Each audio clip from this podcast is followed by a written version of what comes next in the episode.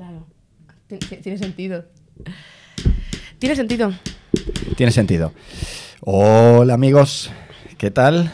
¿Cómo estáis?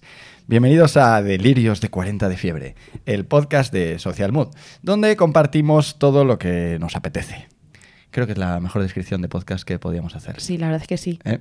Sin concretar. Sin Ese es concretar. nuestro estilo. Donde compartimos todo lo que nos apetece. Eso es así. Eh, como siempre, eh, aquí a mi lado, en presencia física, mi compañera Carla. Hola. hola, hola Carla. Eh, no sé, Marielle, Ah, gracias. Marielle, eh, ¿cómo estás? Marielle. Y así es como ha construido un imperio. Sánchez guion Palencia. Sí. ¿Qué tal? Muy bien. Muy bien, ahí Viernes. andamos. Guay. Bueno, pues que sepáis que estrenamos nueva temporada con un nuevo enfoque.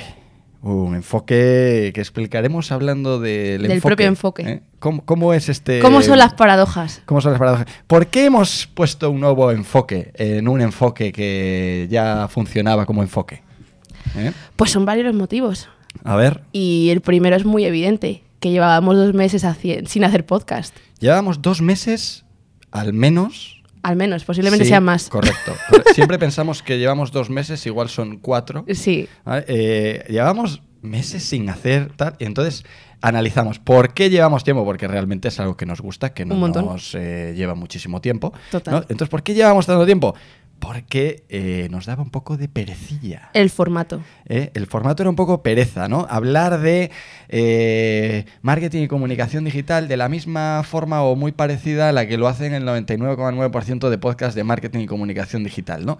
Entonces dijimos, realmente todo el mundo está hablando de lo mismo, ¿no? Es que no seríamos Social Mood si no nos Correcto. hubiéramos con, Sí, eh, pervertido nosotros mismos, ¿no? Exactamente, si no nos lo hubiéramos planteado, no seríamos motherfuckers. Correcto. Entonces queríamos hacer algo diferente, o que para nosotros fuese diferente, porque realmente hoy en día no hay nada diferente, pero para nosotros eh, ya nos funcionaba, hablaba de nosotros este nuevo formato que ahora vais a ver, este nuevo enfoque. Y, eh, y claro, pensábamos, ¿no? ¿Quiénes somos nosotros para estar analizando constantemente el mercado? Se- y sobre todo sentenciar. Sí, exacto, sentenciar. Es algo que no nos gusta, de hecho, por eso. eh, por eso. Bueno, pues por eso, ¿no? Preferimos hacernos preguntas que dar respuestas. Correcto, preferimos reflexionar. Eh, a mí, eh, ayer, justamente en una, en una conferencia, estaba. Se me, me vino a la cabeza, ¿no? Oye, si se está poniendo en duda la teoría de la relatividad. ¿Quién coño somos nosotros, no? Para sentenciar sobre, Sobre Instagram, Instagram, por ejemplo. ¿no? O, o nuevos medios. Bueno, no- o Instagram obviamente no es un nuevo medio, pero... Eh, sobre contenido, sobre todo, contenido. ¿Quiénes marcas. somos nosotros. Estamos un poco hartos de toda esa gente, eh, guruses, que dicen todo el rato lo que hay que hacer a los demás. Y al final... Cuando no hay una fórmula. Claro, no hay ninguna fórmula y luego lo que nos lleva es que es- lo que estamos viendo es que todo el mundo hace lo mismo. Nadie tiene personalidad. Eliminas las fórmulas repetidas y no hay identidad, no hay una personalidad creada, ¿no? A nosotros sobre todo lo que nos gusta es darle un poquito la vueltita a las cosas. Entonces, em, ¿Qué nos espera en esta ¿qué nos nueva espera temporada? en este nuevo enfoque? Venga, vamos a por ello. ¿Aquí vas a poner una música o algo Sí. así?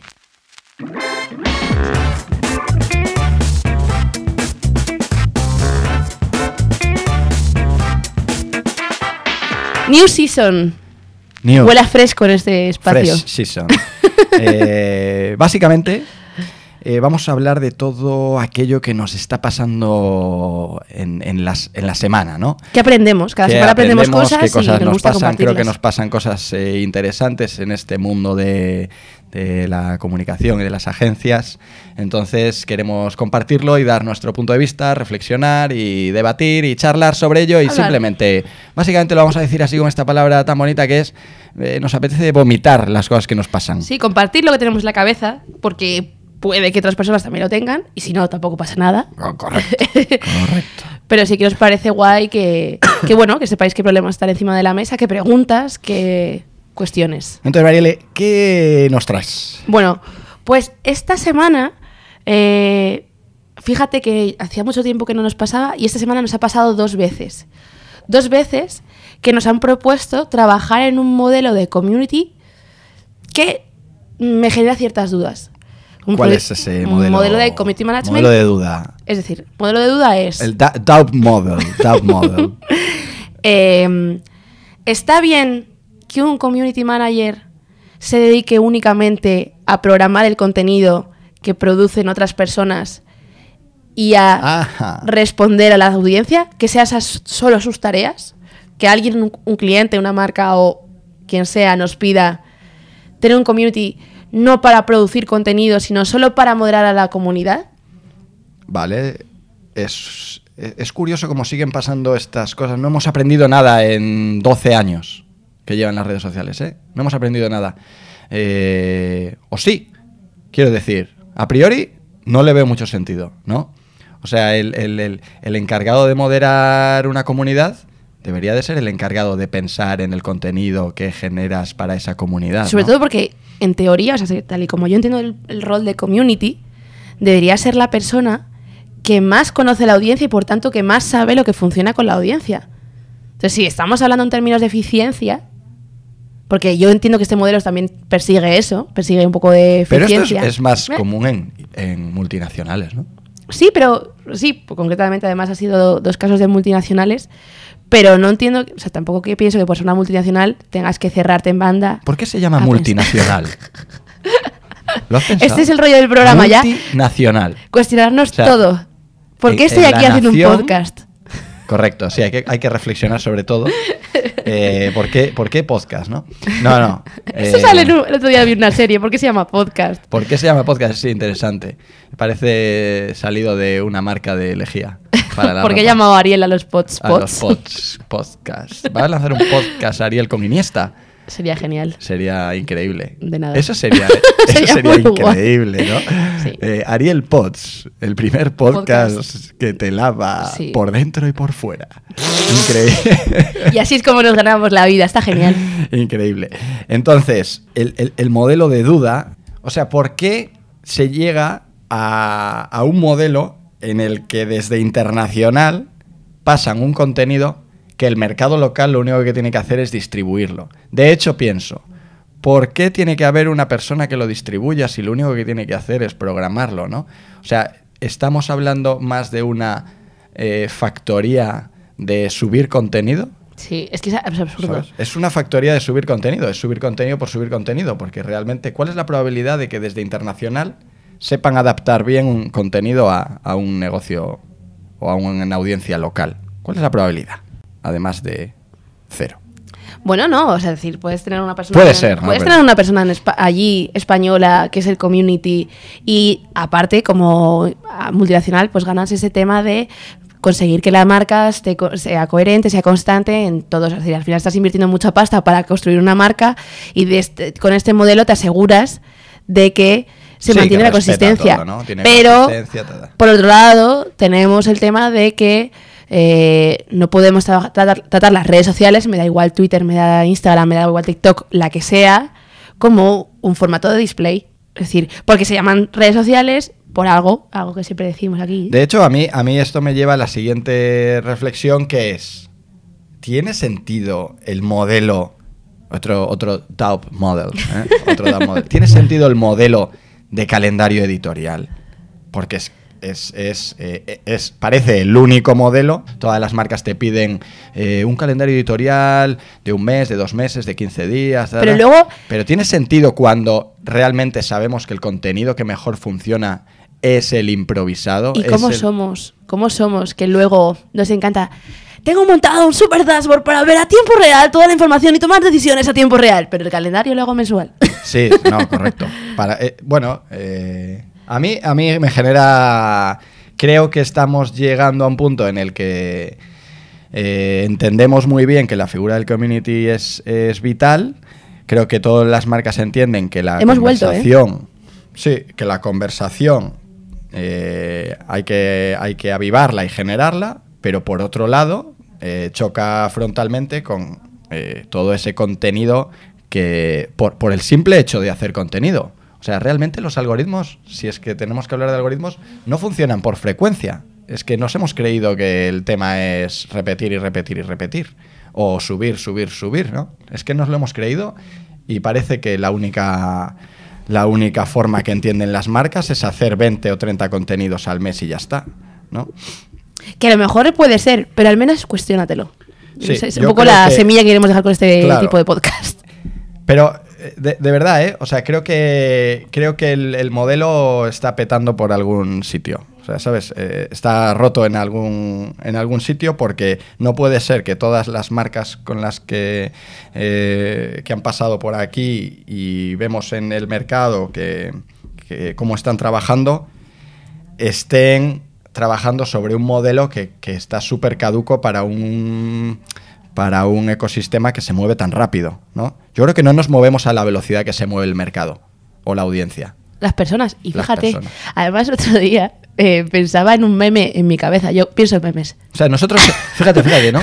Nosotros, como marcas, somos los que van por el aeropuerto en, al lado de la cinta que va, eh, ¿sabes? ¿Sabes la cinta esta que te que va lleva? más rápido. Entonces tú eres el que va andando y la audiencia es la que va Ya, por la cinta luego. que va rapidísimo, ¿no? Eh, Justo sobre Es eso, esto, ¿eh? yo pensaba un, me- un meme en mi cabeza. le Tú, digo, tú piensas memes. Pienso, pienso en O sea, tú- memes. Tú, cuando sueñas, Sueño memes. cuentas memes en vez de, es. en vez de Soy tan ovejitas. absurda que es así como pienso. No, pero sí que veía en plan. ¿Cómo somos los publicistas con esta campaña que ha salido de Burger King que mola un montón? En plan de, wow, están enseñando comida podrida en sus imágenes, espectacular. Es la leche la campaña, o sea, súper a favor. Pero ¿cómo es, cómo es la campaña? Pues la campaña es que ha cogido Burger King una hamburguesa, ¿Cómo no, eh? Burger King siempre hay. Burger King ha cogido una hamburguesa y lo que han hecho es hacer fotos durante su proceso de descomposición y publicarlas y hablar de la belleza de la putrefacción. Un poquito una pollita para McDonald's de, oye, presumís de que vuestras cosas no se pudren, Ya. mm, lo guay es que se pudra, tío. Correcto. Entonces, campañote. Pero es como, de repente me meto en LinkedIn y todo, ¡guau, Burger King! no, todo, bla, bla". Es como, ¡guau, súper relevante, súper relevante! Mm, mi madre no está pensando en esta campaña. Y si, y si o mi hermano, o mis amigos, o en general el entorno, ¿no? Como en el, el mundo de la publi somos así de endogámicos y nos pensamos que todo el mundo va a la nuestra y la realidad es que el programa más visto de mm, es La Isla de las Tentaciones y no Seguimos Abstract. ahí, ¿eh? Seguimos ahí, Oye, yo lo he visto, está genial. Eh, el tema es que... eh, cómo, o sea, lo irónico es que la audiencia a la que arranca. pensamos, a la que infravaloramos, la audiencia que la infravaloramos realmente va mucho más rápido de lo que nosotros, que nos creemos los más guays del mundo, vamos. Sí. Y eso pasa. Ese es el meme. Ah, eh, eh, eh, me parecía más No eh, se va a hacer viral. filosofía que meme, ¿sabes? ¿Sí? Sí, era más Guau. filosofía que meme. Era... Sí, Pla- entre Platón y me, Aristóteles gusta, estabas ahí tú. me gusta pensar en mí como la Aristóteles de las fantástico. redes sociales. Eh, Joder, ahí, ahí te quedas. ¿eh? Qué horror, no, por Dios, lejos de estarlo. El... Hay, hay un tema y es que cuando, cuando toda nuestra, no toda, ¿no? Pero cuando la comunicación se basa en información pasada, al final lo que haces es siempre ir más lento que el presente. Y ahí te dejo esa Wow. eh, filosofía también. Wow. Me encantaría que sonara como una música Sí, de haiku eh, ambiental. O sea, me gustaría pedir una galleta china y que me saliera eso dentro. Sí, sí, sí, sí, sí. Eso voy a hacer un cuadro que ponga firmado por mí mismo abajo con esa frase. Bien, ¿qué más? Eh, bien, eh, ¿has visto eso? Sí. ¿Qué más tenemos? vale. Eh, ¿Qué más cosas, por favor? Eh, o me, me dijeron de hacer una, una charla en, en, en una escuela sobre nuevas redes sociales, ¿no? Y, era, y, y esto viene a la misma reflexión que antes, era como nuevas redes sociales, ¿no? Y entonces... Vera Content. Eh, sí. Y entonces, eh, si te das cuenta, no son nuevas redes sociales. Es que la gran mayoría de las redes que estaba analizando para contarle a la gente simplemente son redes sociales nicho, pero no son nuevas, llevan existiendo un montón. ¿Sabes? Se ponía de ejemplo, eh, había bastantes posts, obviamente, por ahí hablando de redes sociales diferentes a las generalistas, ¿no? A Facebook, Twitter, LinkedIn, etcétera. Y ponían de ejemplo, por ejemplo, a Goodreads. Eh, Goodreads, que lleva igual, no sé, ¿eh, ¿cuántos años lleva Goodreads? Mm, ¿10?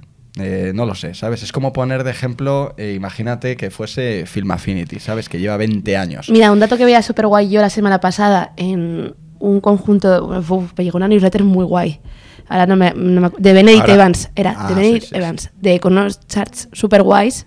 Benedict, eh, te saludamos, que no está escuchando. Dios, ya, le quiero mucho. Está- nos escucha, Benedict, ¿eh? Espero que sí, porque le quiero Eh, mucho. Seth Godin también. no, pero quiero más a Benedict. Me hace de más fácil mi Seth Godin, trabajo. su próximo libro va sobre este enfoque nuevo de ¿Sí? este podcast. Sí. Delirios. Sí, delirios. El formato definitivo. Bueno, lo que iba a decir es que veía un dato, ¿no? Porque en esta típica charla de nuevas redes sociales, Twitch, que dices, manda cojones. Bueno, a ver, para alguien será nueva. Sí, quiero sí, decir, no quiero ser, no quiero O sea, ser. En el, en el, en el- Toda la razón. no usando bien la palabra nueva, pues oye, sí, para mí igual no es nueva, para otros sí no.